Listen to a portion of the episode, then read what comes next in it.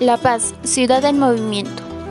Nuestra querida La Paz se viste de gala para conmemorar los 212 años de la gesta libertaria.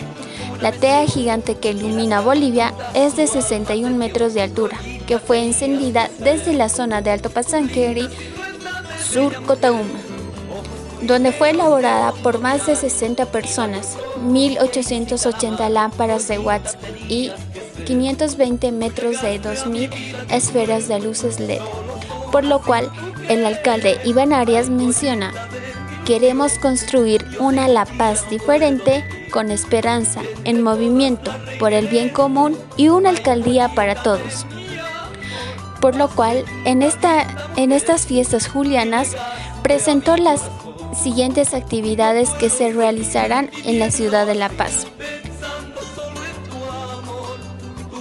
Entre las actividades está entregar 52 obras, como ser el viaducto Tejada Sorzano, el asfalto de las calles Mariscal de Cepita y la avenida de Tokio, como también está en presentar las 94 actividades culturales, como ser la verbena virtual del 15 de julio, como también las diversas exposiciones artísticas, como ser obras de teatro, concursos de gastronomía y mucho más.